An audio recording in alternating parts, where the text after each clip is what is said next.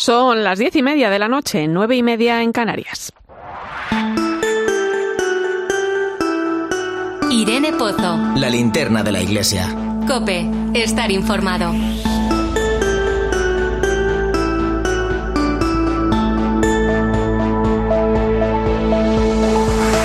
¿Qué tal? ¿Cómo estás? Nos acercamos a uno de los meses más bonitos del año.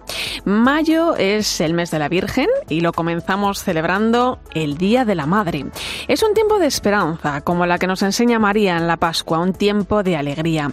Yo quiero tener un recuerdo especial hoy con todas las madres. Cuando llega un hijo a nuestra vida, cambia todo. Como dice el Papa, un hijo es un milagro que cambia la vida. De repente te das cuenta de cómo se llena tu mundo, de cómo tus prioridades se reordenan y cómo eres capaz de descubrir un amor superior. Ese milagro viene del amor. Un regalo que en el Día de la Madre nos recuerda el don de la vida. Yo quiero invitarte a abrazar fuerte en este día a tu madre, a tu suegra, sí, sí, a tu suegra, a tu abuela. Dar gracias a aquellas mujeres en cuya maternidad encontramos la acogida, encontramos la ternura.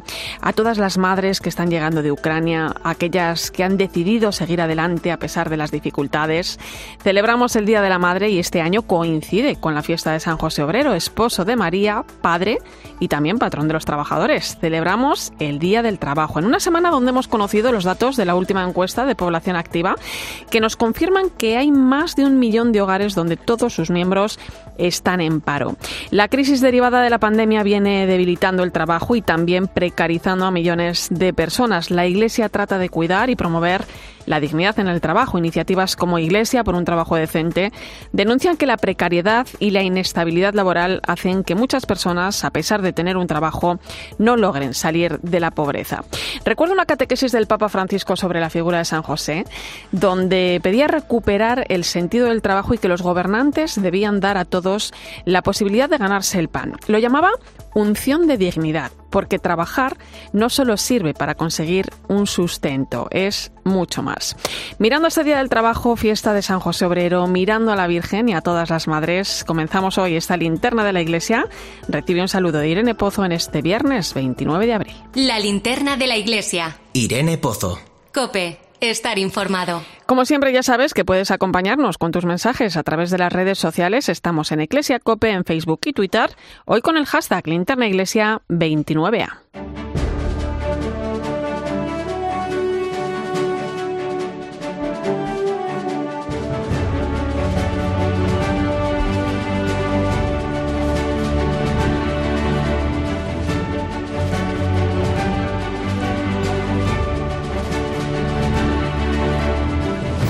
Repasamos hasta ahora las principales claves de la actualidad de la Iglesia. Lo hacemos con Manu Torralba. Buenas noches, Manu. Buenas noches, Irene. Comenzamos hablando de la Asamblea Plenaria que ha celebrado esta semana la Conferencia Episcopal Española. Esta mañana ha comparecido en rueda de prensa el secretario general y portavoz, Monseñor Luis Argüello, para dar cuenta de los trabajos. Monseñor Luis Argüello ha explicado que el Departamento de Migraciones ha informado sobre el trabajo de la Iglesia en España en la acogida a los refugiados ucranianos. Ya ha habilitado 3.000 plazas para acoger a todas las personas que huyen de la guerra y se trabaja junto a las administraciones en su integración.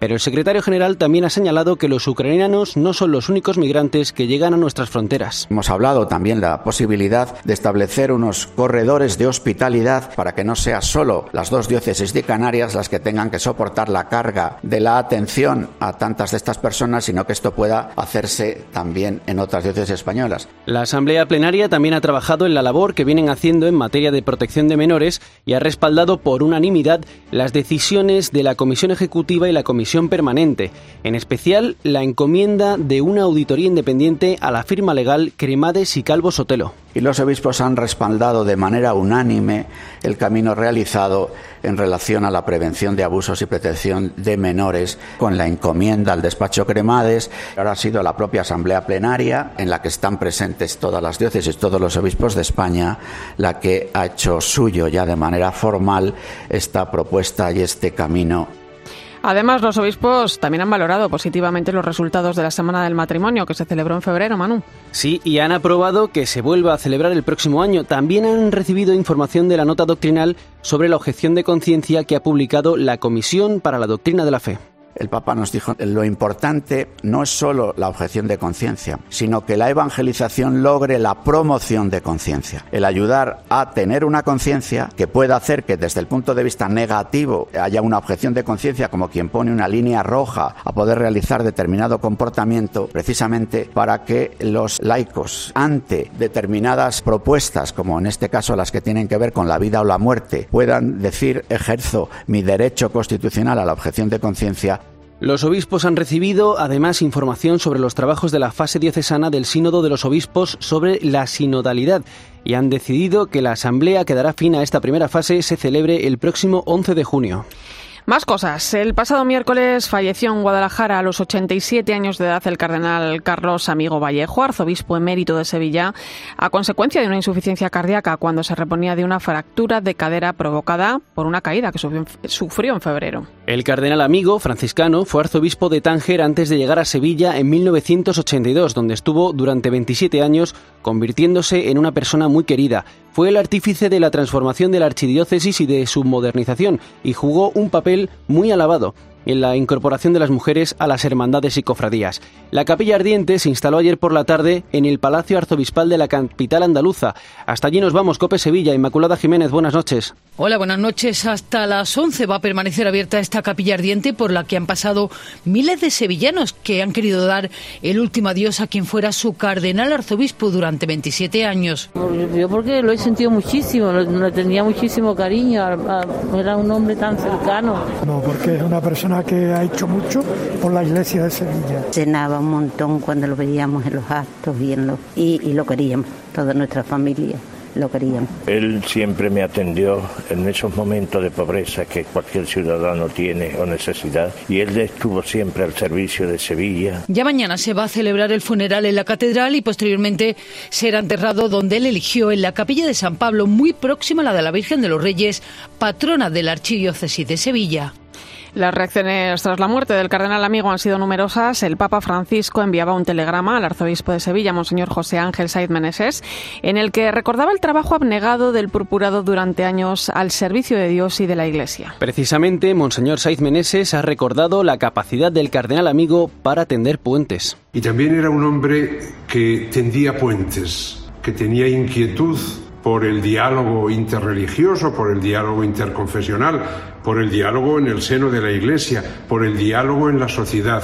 Era un hombre que buscaba la unidad, la concordia, la armonía, tender puentes, crear familia entre las personas. Otra de las personas que le han recordado estos días ha sido el presidente de la Conferencia Episcopal Española, el cardenal Juan José Omella, quien describía así su legado. Sirvió a su congregación religiosa en distintos puestos hasta ser nombrado provincial de la provincia franciscana de Santiago de Compostela. Supo encarnarse en una realidad tan distinta y tan distante a la suya como es la del norte de África. Allí potenció el diálogo entre cristianos y musulmanes con el respaldo de la Santa Sede. En Sevilla se entregó en cuerpo y alma a una iglesia muy de la calle, siempre alegre y delicado y con un fino sentido de humor cariñoso y cercano.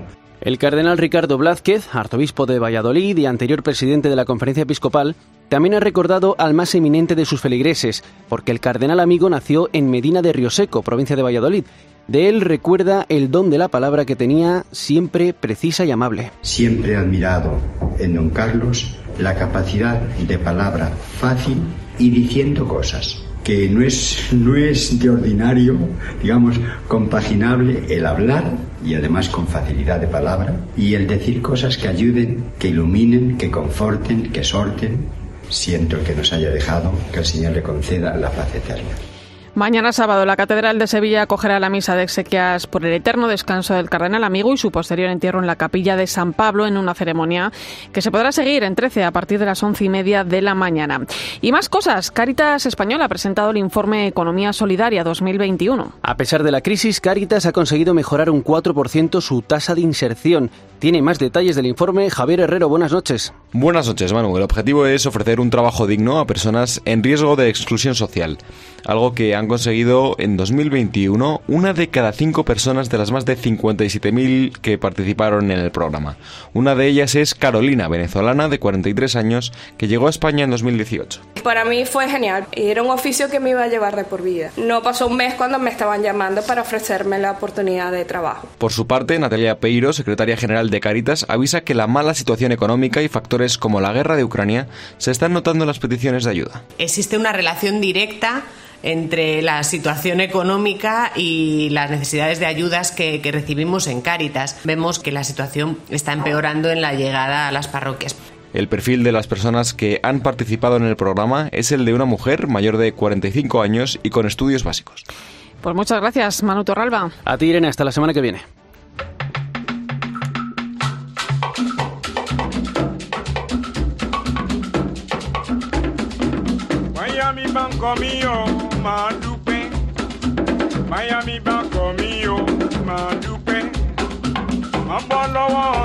Te quiero hablar ahora del premio Arambi, que reconoce la promoción e igualdad de la mujer africana y que este año ha recaído en la economista nigeriana Franca Obadje, que recogía el galardón esta semana.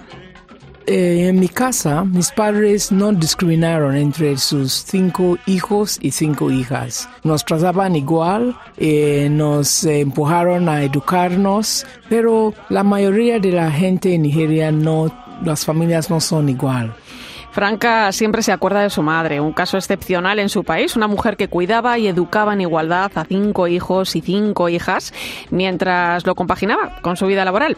En un país, eh, en su país, sin embargo, lo normal es que las niñas no tengan las mismas posibilidades que los niños. En las familias más humildes, por ejemplo, suelen preferir invertir el poco dinero del que disponen en la educación de los varones, algo que nos cuenta Franca está empezando a cambiar.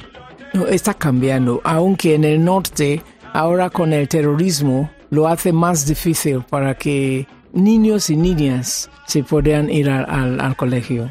Franca es una pionera. Además de completar el grado universitario de Economía y estudiar un máster, hizo un doctorado y fue la primera profesora de la Universidad de Negocios de Lagos, la más importante de su país. Además, es presidenta del Instituto DANE de Investigación y ha puesto en marcha varios proyectos como al que irá destinado la dotación económica del premio, el denominado Tech Power, con el que forma a niñas de barrios marginales en nuevas tecnologías. También es presidenta del Foro de Mujeres Empresarias, donde se las capacita para hacer crecer sus pequeños negocios. En el foro ayudamos a mujeres a incapacitarse con la educación para poder hacer esta transición de pequeña y mediana y hemos eh, y es muy bonito ver que muchas de esas mujeres ya lo han podido hacer. Franca recuerda que la mujer africana siempre ha sido muy sacrificada porque ha tenido que cuidar la casa y trabajar al mismo tiempo. La siguiente barrera que tienen que superar es la del complejo de inferioridad con los hombres. Muchas compatriotas nigerianas, a pesar de todo, se ven incapaces de sacar adelante un proyecto sin la ayuda de un hombre que, casi como una figura paterna, las acompañe. Como la cultura es muy machista, la niña necesita muchísimas más dosis de autoestima y la educación facilita muchísimo y de una manera natural, porque hay que vencer primero en la cabeza antes de vencer en la realidad. Escuchas la linterna de la iglesia. Con Irene Pozo. Cope, estar informado.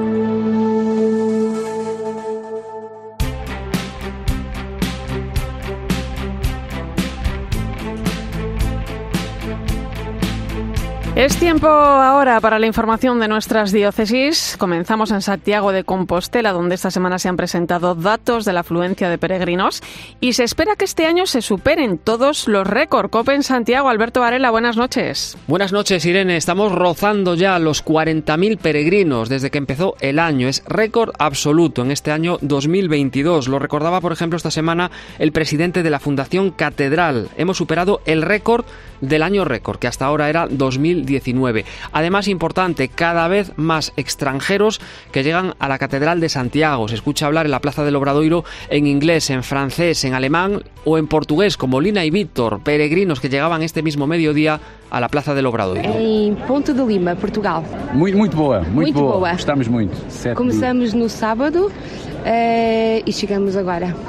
Sete dias a caminhar. Estamos en cifras propias de temporada alta del verano. Ayer sellaron sus compostelas en la oficina del peregrino más de 1.300 caminantes. En Barcelona se presentó ayer por la tarde los nuevos movimientos eclesiales y el Papa, el nuevo libro del arzobispo emérito de Barcelona, el cardenal Luis Martínez Sistac. Eh, Cope Barcelona, Adrián León, buenas noches. Buenas noches, Irene. En este libro, el cardenal emérito de Barcelona, Luis Martínez Sistac, explica cómo ha sido el desarrollo de la vida eclesial a raíz del Concilio Vaticano II, desde el prisma de la gobernanza de los tres papas a partir de su convocatoria, ahora hace prácticamente 60 años ofrecer una síntesis de lo que han dicho los tres papas que han tenido relación con estos movimientos. San Juan Pablo II, el otro fue Benedicto XVI y el actual, el Papa Francisco. ¿Qué han escrito? ¿Qué han dicho? ¿Qué han hablado? ¿Qué mensajes han dado a estos movimientos a lo largo de estos años? El que fuese arzobispo de la ciudad condal entre 2004 y 2015 se ha querido acordar del cardenal Carlos Amigo, con el que tenía muy buena relación tras haber trabajado de forma conjunta en la Conferencia Episcopal Española durante muchos años.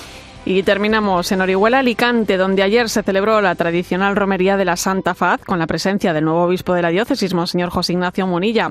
Copen Alicante, José Ramón Zaragoza, buenas noches. Buenas noches, Irene. Ni la lluvia que cayó durante toda la jornada de ayer sobre Alicante pudo en absoluto con la romería de la Santa Faz, a la que peregrinaron decenas de miles de alicantinos desfilando entre chubasqueros, paraguas y cañas de romero por las calles y avenidas principales de la ciudad hasta llegar al monasterio de la Santa Faz, tres años después de que se produjera la última romería en el 2019 a causa de la pandemia, los feligreses alicantinos han venerado uno de los pliegues que usó la Verónica para secar el rostro de Jesucristo en su camino al Monte Calvario, en una tradición que se repite desde el año 1489. Por su parte, el nuevo obispo de la diócesis de Orihuela Alicante, don José Ignacio Munilla, oficiaba la misa en la que pidió abrirse a la misericordia de Dios y ha afirmado que espera que la peregrinación dé un paso más en la comprensión del misterio de este milagro. Así es como vivió el nuevo obispo su primera romería a la Santa Faz.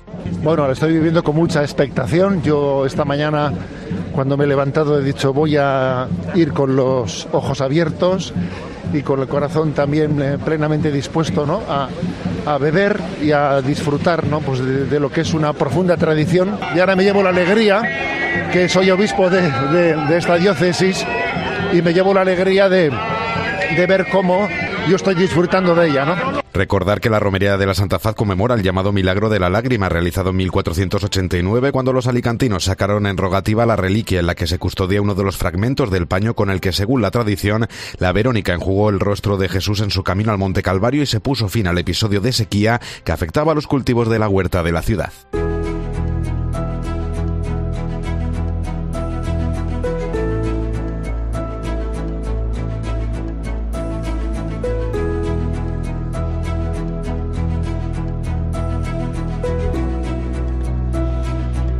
La de la Santa Faz es una de las peregrinaciones más numerosas de España, en la que ha participado por primera vez el nuevo obispo de Orihuela Alicante, Monseñor José Ignacio Munilla. Buenas noches. Muy buenas noches a todos. ¿Cómo ha sido la experiencia en esta romería de la Santa Faz, tan conocida eh, y, que además vuelve a celebrarse tras dos años de pandemia, con la novedad además de, de nuevo obispo? ¿Cómo lo ha vivido? Bueno, tengo que decir que yo la verdad es que estoy fascinado, ¿eh? fascinado por, lo que he encontrado en esta diócesis, eh, porque he descubierto lo que es la potencialidad de la religiosidad popular, que es muy potente. Y claro, es una, una, posibilidad de nueva evangelización a, a, decenas de miles de personas o cientos de miles de personas ¿no? que pudieron darse cita, pues por ejemplo, en un acontecimiento como este de la Santa Faz. Y claro, decimos de cómo queremos llegar a los que queremos llegar a los alejados, queremos llegar a quienes pues no hace tiempo abandonaron la práctica religiosa y claro, oportunidades como esas, pues pocas veces las tenemos, ¿no? No os podéis ni imaginar lo que es ver a decenas de miles de personas pues gritar eh, faz divina misericordia, faz divina misericordia. Claro, yo desde luego me, me, he encontrado fascinado, ¿no? Al ver ese espectáculo y, a ver, y al ver las posibilidades que eso pone en nuestro camino, ¿no? Para la evangelización. Que se abren a la evangelización, sí. Eh, Monseñor, tras 12 años en San Sebastián, llega a Orihuela, Alicante. Eh, ¿Qué deja y qué se lleva en la maleta? Bueno, vamos a ver, yo fui elegido obispo con 44 años y llegué a San Sebastián con 47, ¿eh?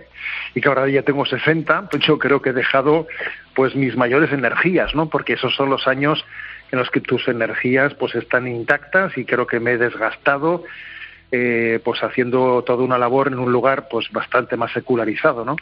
Que lo que es, por ejemplo, la diócesis actual pero estoy bueno estoy muy contento de haber dado lo mejor de mis energías no y obviamente si he dejado energías igual lo que me llevo lo que me llevo en la maleta, pues no sé si es madurez, pero por lo menos sí es experiencia, ¿no?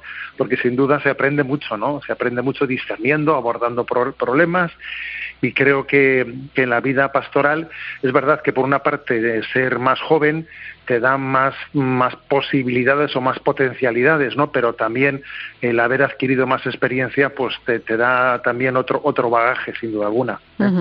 ¿Cómo le han acogido? Y, y también cuáles son sus primeras sensaciones tras dos meses y medio en la diócesis. No sé si le ha sorprendido algo en concreto.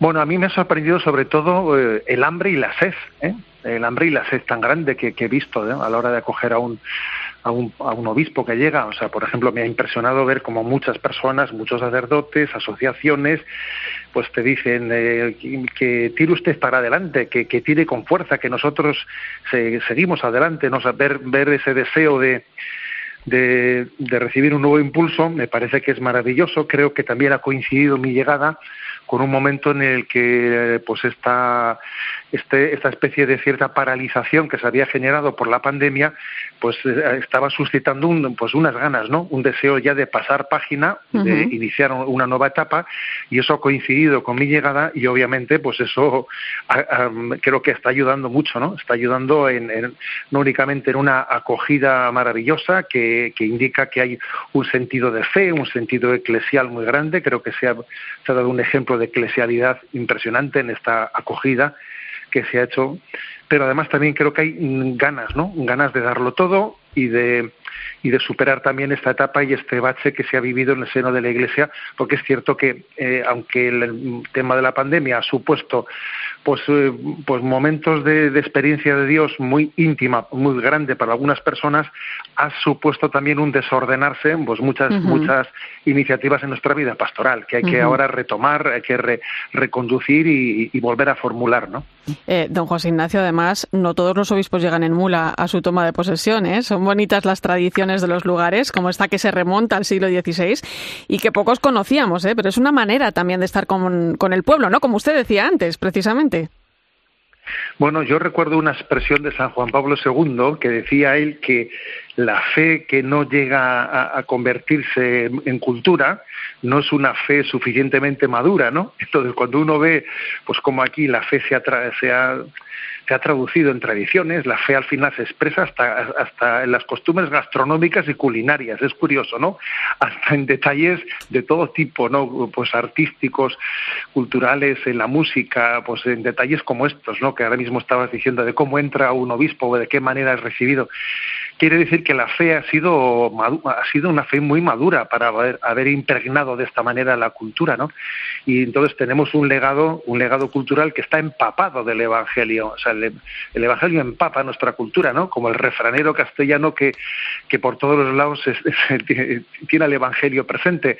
Bueno, pues esto también lo que yo he percibido, ¿eh? pues con esa mula, con ese, esa entrada de, Jesucristo en Jerusalén y, y, con la conciencia de que quien le dice a un obispo que llega vamos, bendito el que viene en nombre del Señor, ¿no? Que te emociona escuchar esas palabras.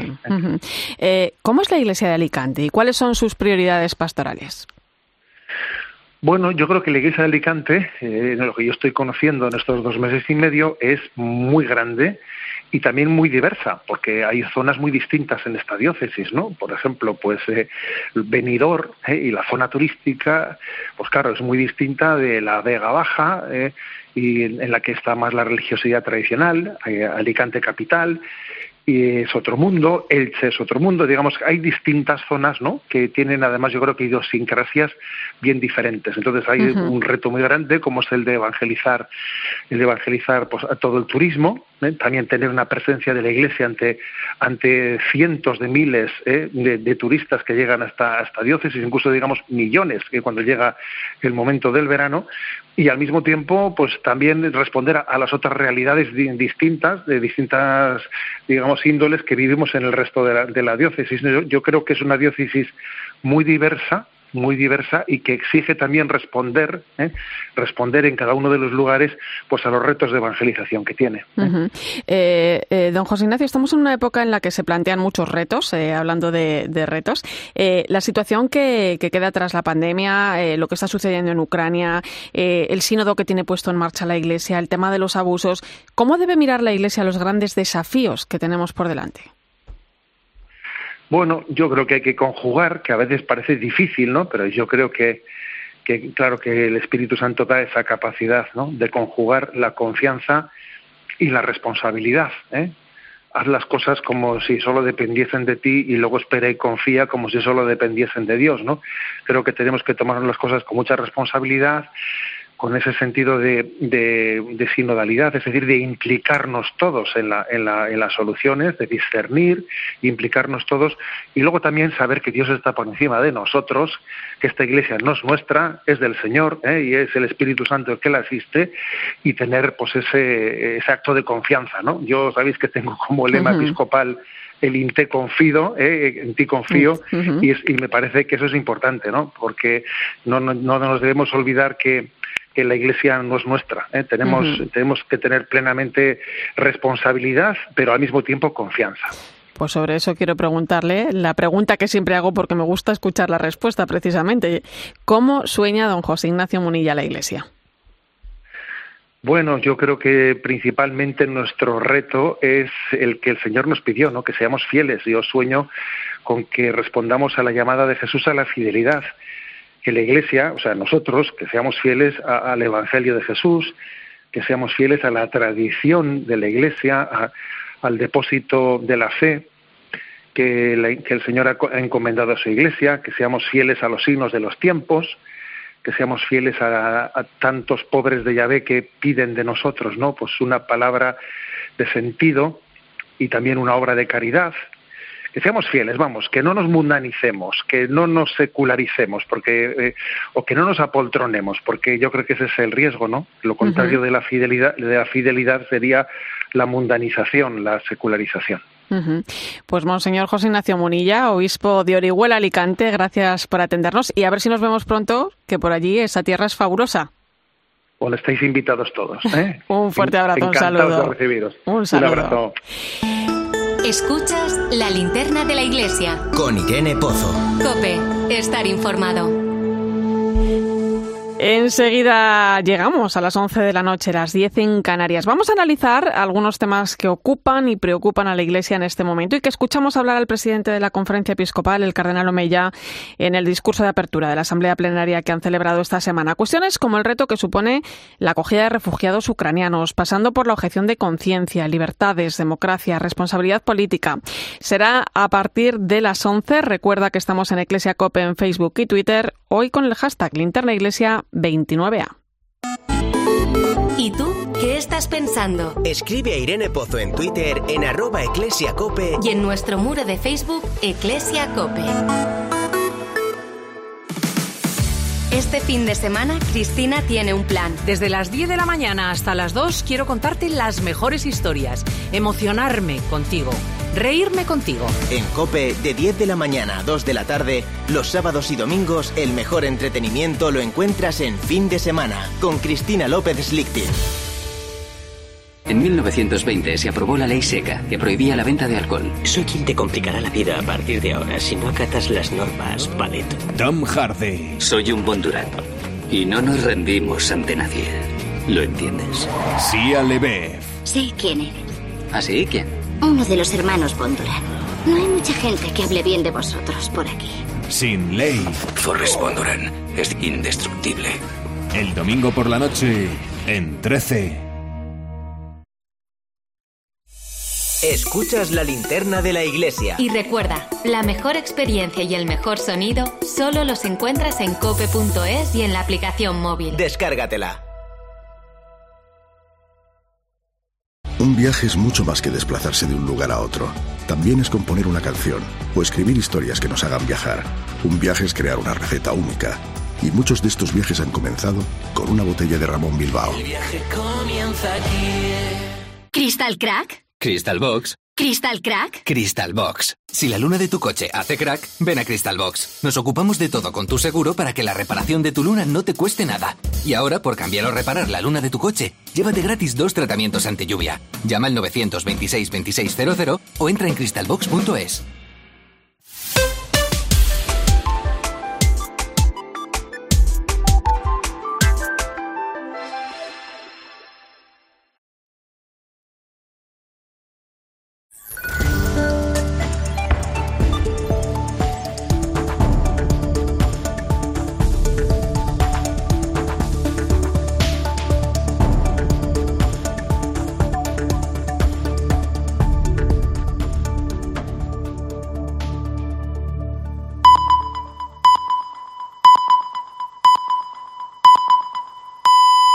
Son las 11 de la noche, las 10 en Canarias. Irene Pozo. La linterna de la iglesia. Cope. Estar informado.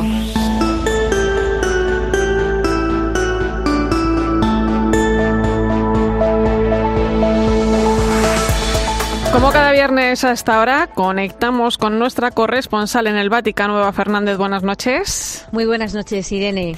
Eh, Eva, esta semana reunión del Consejo de Cardenales que asesoran al Papa Francisco en el gobierno de la Iglesia, la primera desde la publicación de la Predicate Evangelium y la situación que deja la guerra en Ucrania estuvo muy presente. Sí, claramente es el tema prioritario que preocupa ahora al Papa y por este motivo junto a los siete cardenales que le ayudan en el gobierno de la Iglesia, estuvieron analizando las iniciativas y las gestiones emprendidas tanto por el Papa como por la Secretaría de Estado para alcanzar la paz.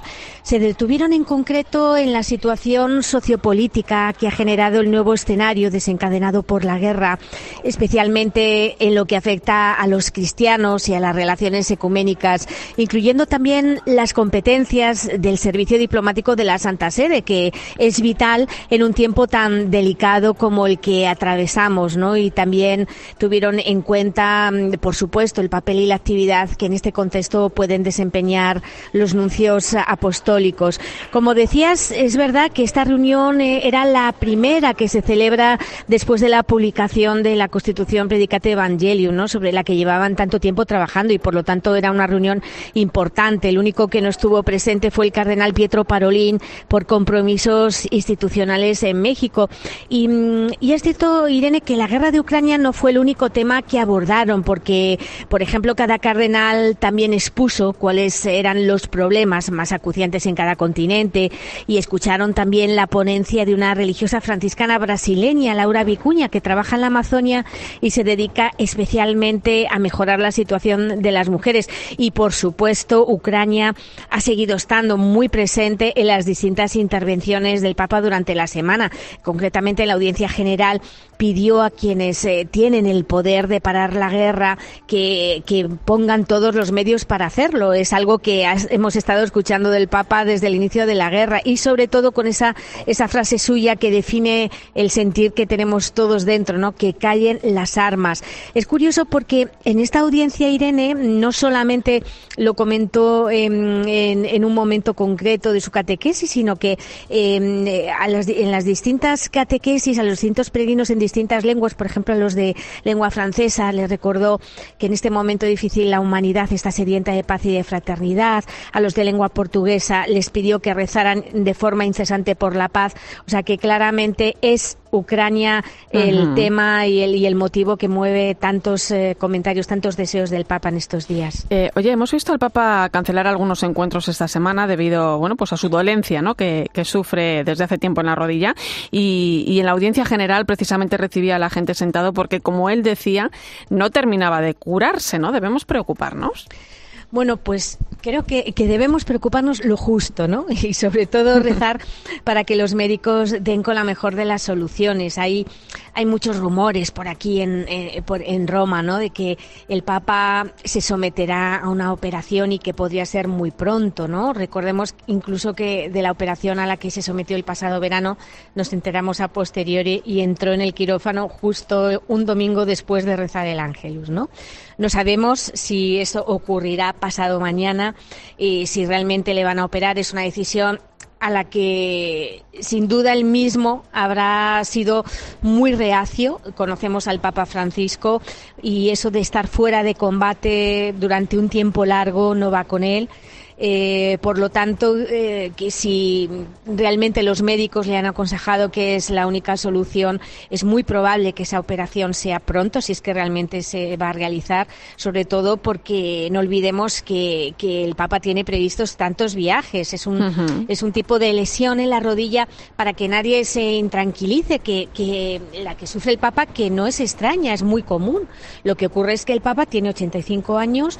Em, esta misma semana él mismo explicaba, como he hecho en otras ocasiones, con una mm, con una gran, digamos que, que digamos que sinceridad, claridad y sencillez, ¿no? Que cuando al finalizar la audiencia pidió disculpas por no poder acercarse a saludar a las personas que habían acudido y, reiteró, ¿no? Les, volvió a pedir varias veces eh, excusarme, ¿no?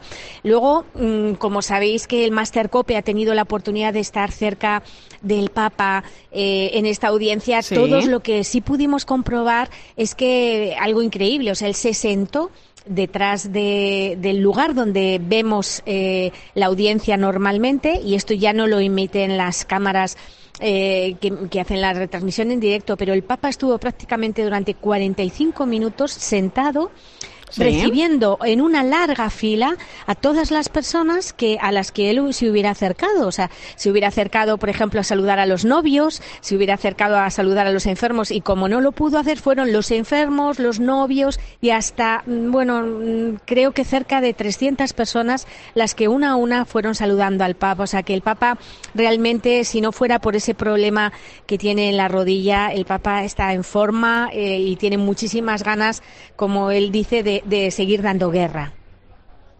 Eh, por cierto, Eva, eh, tú no estás en Roma. No, me ha salido, me ha salido estar porque como siempre estoy en Roma y de repente me he dado cuenta digo, digo, estoy diciendo que estoy en Roma y no estoy en Roma. Tú no estás en Roma, te tenemos en España. Ya me gustaría verte aquí en el estudio, pero lo cierto es que estás, eh, bueno, junto a otros compañeros vaticanistas con los que vas a compartir vivencias unos días. Cuéntanos. Pues sí, estamos ahora mismo, os saludo desde Bilbao. Eh, vamos a iniciar hoy la ruta de San Ignacio de Loyola por los lugares clave que, trazaron su recorrido espiritual en el norte de, España. Vamos a contar con expertos de la Universidad de Deusto para profundizar en su figura. Vamos a visitar Loyola, Aránzazu, Pamplona, Montserrat, Manresa. Y la verdad es que mm, para nosotros, un grupo de, de unos 18 vaticanistas de todo el mundo, no estamos acostumbrados a, salir fuera de Roma a un viaje que no sea un viaje papal, ¿no? Entonces eh, estamos eh, con mucha ilusión como colegiales, con nuestros apuntes, con, ganas de aprender y va a ser una ocasión muy buena de, compartir experiencias con todos los vaticanistas de todo el mundo que se encuentran aquí porque, porque es verdad que este año, no olvidemos, se celebra el 500 aniversario de la conversión de este gran santo nuestro español. Pues que disfrutes y que vaya muy bien, compañera. Un fuerte Muchísimas gracias. Un abrazo a todos. Escuchas la linterna de la iglesia. Con Irene Pozo. Cope, estar informado. Son las 11 y 7 minutos de la noche, una hora menos en Canarias. Entramos en tiempo de tertulia. Hoy me acompañan el rector de la Universidad Eclesiástica San Damaso, Javier Prades. Buenas noches. Buenas noches. Y la periodista del Gabinete de Caritas Española, Laura Daniele. Bienvenida. buenas noches a todos. Bueno, como venimos contando, hoy finalizaban los trabajos que esta semana han venido realizando los obispos españoles en su asamblea plenaria, que comenzaba el pasado lunes con el discurso del presidente de la conferencia episcopal, el cardenal Juan José Omeya. Eh, unas palabras en las que merece la pena detenerse, centradas pues en cuestiones sociales, en cuestiones políticas, eh, que ocupan y preocupan a la Iglesia española en estos momentos. Eh, sé que habéis conocéis el mensaje. Yo os quería pedir antes de, de empezar a comentar algunos aspectos concretos una valoración general. Pues es un discurso muy completo que hace el gran contexto internacional, el gran contexto también de la Iglesia en España y podremos quizá ahora entrar en algunas de las cosas que, se han mencionado. Pero yo querría destacar el final, es decir, que el discurso desemboca, igual que la actividad de, de nuestros obispos, en recordarnos la razón de ser de la Iglesia, en su misión evangelizadora para el mundo que reposa en dos, eh, en dos características, la memoria agradecida de Cristo y una sobreabundancia de alegría. Es decir, esto es lo que realmente la Iglesia puede poner delante de cada una de las cosas como motor permanente de su respuesta a las necesidades humanas. Por eso que el horizonte al que nos orienta la conferencia episcopal y, nuestro presidente sea precisamente el no sustituir este método por otras cosas me, parece sumamente valioso. Dentro de esto ahora se pueden ir viendo paso a paso cada uno de los aspectos de la vida que es muy compleja y evidentemente pues hay que darle respuestas concretas. Laura. Sí, yo creo que el cardenal Omeya, como viene haciendo en casi todos los mensajes de bienvenida a la Asamblea Plenaria, ha vuelto a reivindicar el papel de la Iglesia en la sociedad y en la democracia, ¿no? que es la, esa colaboración que debe existir entre el Estado y la Iglesia para poder entre todos contribuir al bien común. Es una, bueno, no es una reivindicación de privilegios para la Iglesia, sino de, de una institución que tiene mucho que aportar a, la sociedad y a los ciudadanos y a la convivencia. Em, hablaba el cardenal Omeya de la desconfianza de la sociedad española en, las instituciones políticas, que es como desconfiar de la democracia, decía, ¿no? Eh, hartazgo social ante la falta de acuerdos y el peligro de las libertades hoy en día. No es solo en España, es en toda Europa, es en el Occidente, eh, viene de muy atrás, es la el, hundimiento de, la, de, las instituciones eh, públicas y privadas todas, ¿eh? ¿eh?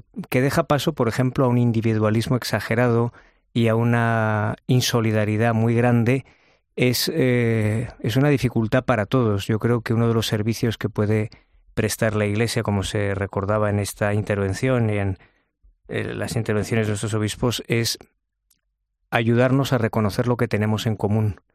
Porque Nadie lo hace. Todo el mundo tira de la manta por su lado. Eh, es una lógica de partidos, de partes, y es respetable porque es la mejor forma que tenemos de organizar un sistema democrático. Los demás sistemas son peores, pero a condición de que cada una de las partes eh, sea consciente de que tenemos la responsabilidad de lo que es común. Y no es fácil oír voces en España, no es fácil oír voces en España que se preocupen de poner ante todos esta pregunta, pero ¿qué tenemos en común? ¿Qué tenemos en común los españoles? ¿Qué tenemos en común en cada uno de los aspectos de la vida que luego se pueden detallar? Yo creo que el servicio que la Iglesia puede prestar, precisamente porque no está en la lógica de los partidos, en este sentido es, es esencial. Sí, el propio cardenal decía que bueno que la Iglesia no, no, no tiene una estrategia geopolítica ni, ni, ni tiene unos intereses particulares, ¿no? sino que busca el bien común y es el es deber del Estado garantizar a los ciudadanos que puedan ejercer eh, la vida en democracia eh, con uno con el derecho a la libertad religiosa y que el Estado pueda mantener una relación de colaboración con la Iglesia, ¿no? En una sociedad democrática todo nos toca colaborar y la Iglesia tiene un papel importante y, mucho que, que aportar. Eh, lo que pasa que, bueno, a veces desde la comunidad política es difícil es difícil dejarle a la Iglesia el espacio que se merece por, por la propia fe que tienen los ciudadanos, porque si bien el Estado es a confesionar, los ciudadanos no lo son. Y es un deber del Estado reconocer eh, la fe y la confesión de sus ciudadanos y poder contribuir a ese ejercicio de libertad religiosa que, que es tan importante para cualquier democracia. Em, recientemente, como bien sabéis, lo hemos abordado en este programa, eh, los obispos publicaban un documento sobre la objeción de conciencia y a ello se ha referido también en sus palabras el cardenal Omeya, que recordaba que es un derecho eh, necesario ¿no? en la vida democrática. Sí, es, eh, es como una barrera última para que la lógica de las mayorías no se haga impositiva y, por lo tanto, sobre todo en cuestiones humanas, en cuestiones morales, donde el respeto a las convicciones, siempre que sean fundadas en razón, debe ser, debe ser una prioridad. Ahora, e, este es un aspecto jurídico y político, y cuando se, se quiere disminuir esta última eh, frontera que es la libertad de la conciencia en nombre de intereses del poder, porque el, el, adversario de la objeción de conciencia es siempre el poder, el poderoso de turno, que no soporta tener enfrente ninguna objeción, ni de conciencia ni de ningún tipo, ni siquiera la de la conciencia. No te quieren permitir. Pues delante de esto hay ciertamente una tarea jurídica y política por el bien de todos, por el bien de todos, y no solo también por la imposición de los poderes públicos, sino de esa cultura de la cancelación que se ha descrito, donde ya no puedes, curiosamente, eh, abrir la boca. En los debates recientes no llegó a hablar de presentaciones de libros en temas como el debate sobre la transexualidad, donde no se puede abrir la boca literalmente porque te, te linchan en redes o físicamente. Bien, eh, pero nosotros tenemos una responsabilidad. Esto es como una barrera, como un límite último de carácter negativo. La responsabilidad primera y fundamental es educar en un ejercicio de la libertad. Eso no nos lo va a regalar nadie, eso no viene de serie más que como inicio, y si nosotros no nos ejercitamos en una libertad vigorosa, los que mandan van a estar más contentos. Sí, yo creo que en ese sentido hay que dejar bien claro que la objeción de conciencia podría decirse que es como el último reducto de la libertad. O sea que si nos ponemos a ver es como un mal menor dentro de un mal mayor que es no poder eh, eh, vivir en un marco de convivencia donde bueno que donde el deber del Estado debería ser procurar el cuidado y la protección de los que los ciudadanos necesitan de lo decía el cardenal Omeya, ¿no? El Estado no le corresponde hacer proselitismo sobre el aborto, por ejemplo. Eh, no lo ha dicho él, pero tampoco le corresponde hacer proselitismo sobre la eutanasia, pero eso es lo que ocurre, esa es la sociedad en la que, en la que vivimos. Por eso yo creo que el Papa eh, ha, estado muy eh, inteligente ¿no? al decirlo a los obispos, porque cuando presentaron el, eh, este, este documento sobre la objeción de conciencia, esta propuesta ¿no? de objeción de conciencia para todos los, los cristianos españoles frente a las nuevas eh, bueno eh, leyes que, que, hay en España sobre bueno sobre la regulación del aborto la eutanasia el papá decía que bueno que el trabajo tiene que ser eh, desarrollar la conciencia no desarrollar de, esa, de hecho mira lo contaba lo contaba precisamente el secretario, general, no que cuando estuvieron viendo viendo al papa no hablaron de los desafíos de la evangelización en España no y el santo padre les dijo que lo importante no es solo la objeción de conciencia sino la, que la evangelización logre la promoción de conciencia ¿no? ¿Cómo conseguimos esto? Mm. Pues detectando, porque España, como todos los países de Occidente, tiene eh, varias culturas que conviven. Y esta descripción que hemos hecho, más laicista, más contraria a la libertad de la conciencia, se puede encontrar en ciertas élites académicas, universitarias, financieras, políticas, pero luego en la propia vida universitaria hay de todo. O sea, puede haber una generación de profesores que tienen esta mentalidad y luego hay muchos chicos jóvenes que están en otra cosa, que pueden estar en una confusión en la que oprimir la conciencia del otro es lo último que se les pasa por su cabeza y lo que están es pidiendo a gritos, en el sentido literal de la palabra, que alguien eh, se interese por ellos, que alguien se haga cargo del drama, de las fatigas, de las mil y una preguntas que les pone la vida. Educar en la libertad no es simplemente educar en la pancarta, es educar en, esta, eh, en este amor a la vida de las personas que hace florecer las libertades. Una libertad cumplida, una libertad que te permite amar, una libertad que te permite trabajar, una libertad que te permite construir, una libertad que te permite sostener las pruebas de la vida. Esa es la libertad que nos interesa.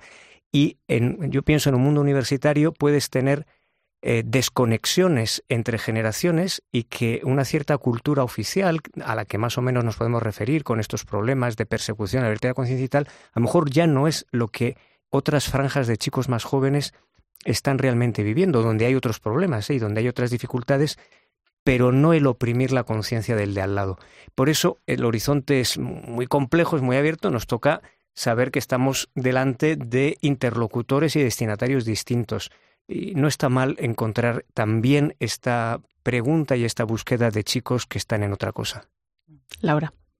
Sí, sí, o sea, evidentemente que el problema es muy complejo porque, bueno, la cultura en la que vivimos es la que es, la que es ¿no? Y ya eh, lo estábamos diciendo antes que, que, bueno, que en una cultura de la cancelación como la que vivimos, por ejemplo, el aborto y la eutanasia ya son lo políticamente correcto, ya lo son. Entonces, eh, bueno, y muchos otros temas como la ideología de género y muchas otras cuestiones. Entonces es verdad que el reto es muy grande, pero bueno, eh, también la esperanza es del mismo tamaño. No hay, no hay que, no hay que perder, ¿no? La, la, bueno, la, la voluntad y la energía y, la alegría de poder anunciar el Evangelio y, celebrar también la vida como algo como algo bueno, ¿no? Como algo que es un derecho fundamental de todos y que bueno, que podemos dar testimonio y fe de, a través de nuestra propia vida, ¿no? De cómo nos cuidamos entre nosotros, cómo, cómo cuidamos a nuestros mayores, cómo cuidamos a nuestros padres cuando, envejecen, cómo, cómo cuidamos a nuestros hijos, ¿no? Cómo nos ocupamos de ellos, cómo a veces también viene un hijo en un momento en el que no lo esperábamos y cómo le acogemos o que viene con una enfermedad o con una dificultad.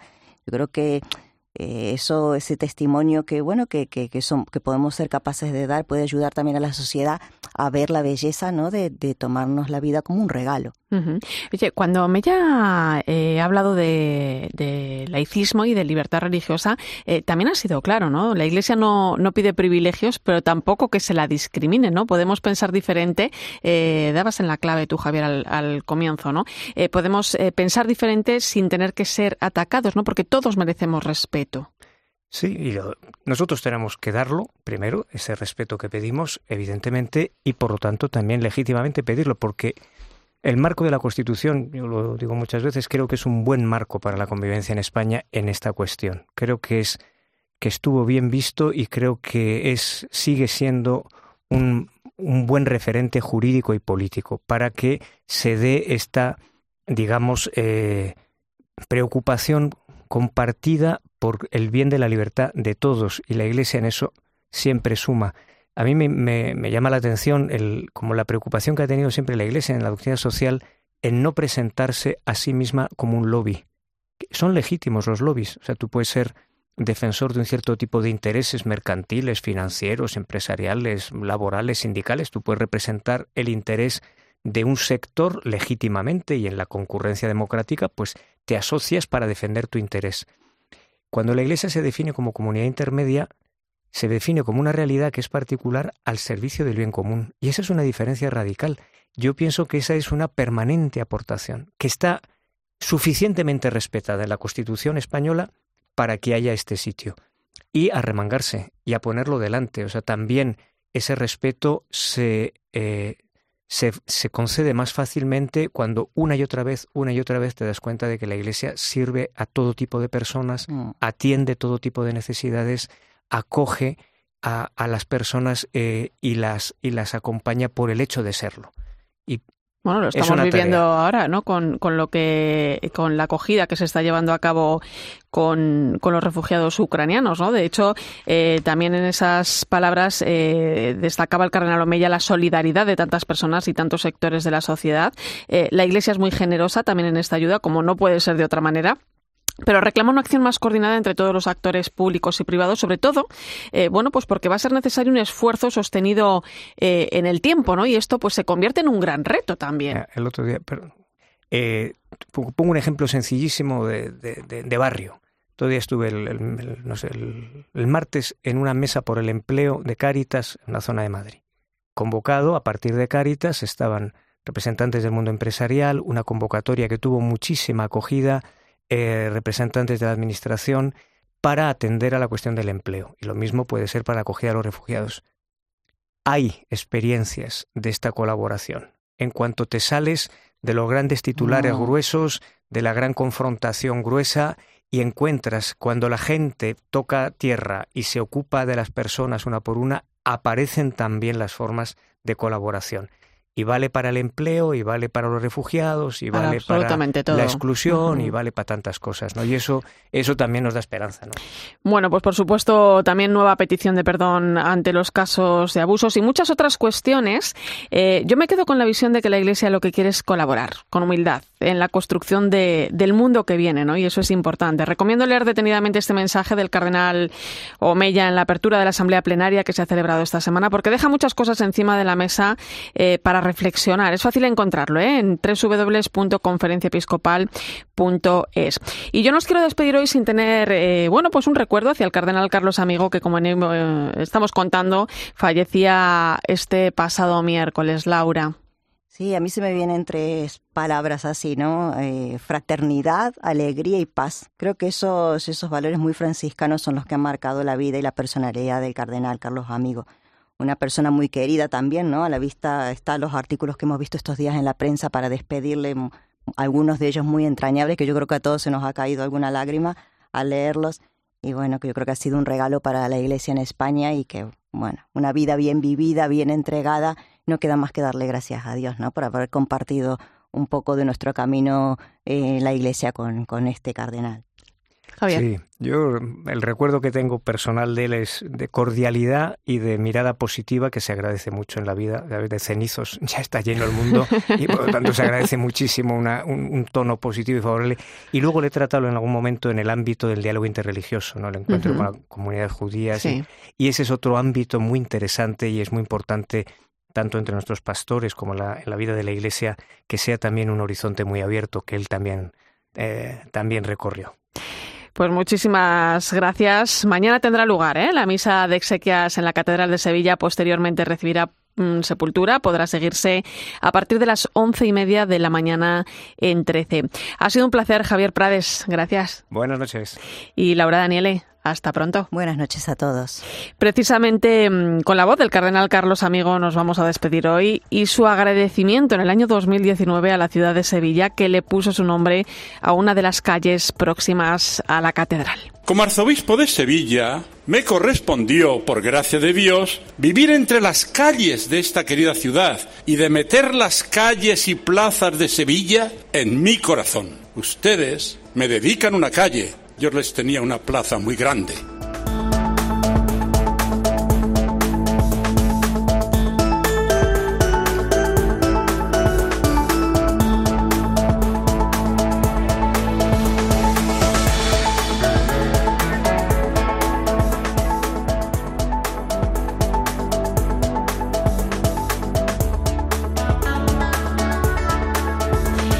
Gracias por acompañarme esta noche en la linterna de la iglesia. Te dejo ahora con el partidazo de Cope y Joseba Larrañaga.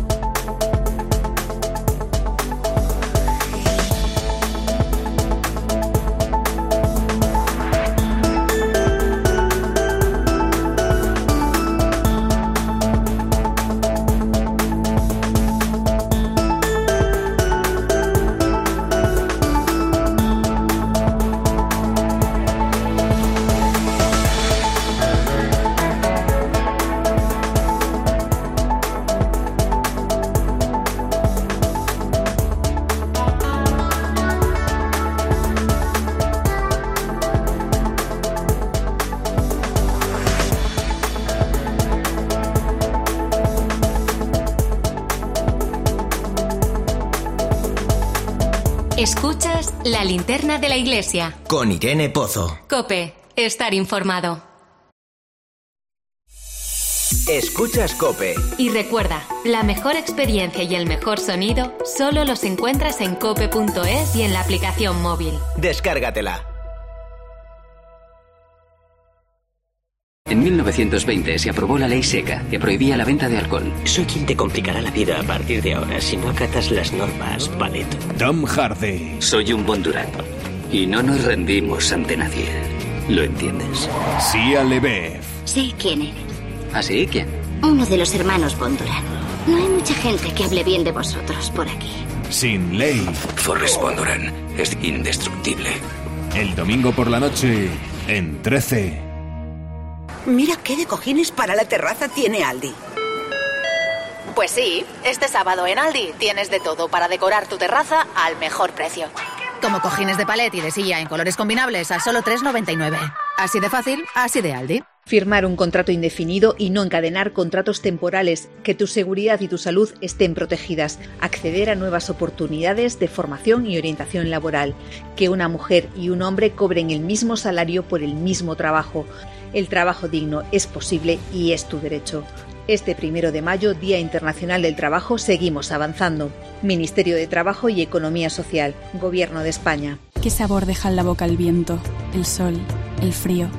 Esto es Ribera del Duero. Quien lo probó, lo sabe. Ribera del Duero, creado para emocionarte. Descubre un auténtico paraíso con Caribe Express de viajes El Corte Inglés y Travel Plan. Reserva hasta el 2 de mayo y disfruta el Caribe con todo incluido, hasta los vuelos, sin gastos de cancelación y además si encuentras un precio mejor te lo igualan. Exóticos sabores, sol, cultura, naturaleza, playas infinitas de arena blanca y agua cristalina. Planifica ya tu verano con la confianza de viajes El Corte Inglés y aprovecha la oportunidad de Caribe Express con Travel Plan. Consulta condiciones. ¿Va a seguir subiendo la inflación? ¿Y los precios de la cesta de la compra? ¿Me conviene cambiar la tarifa de la luz?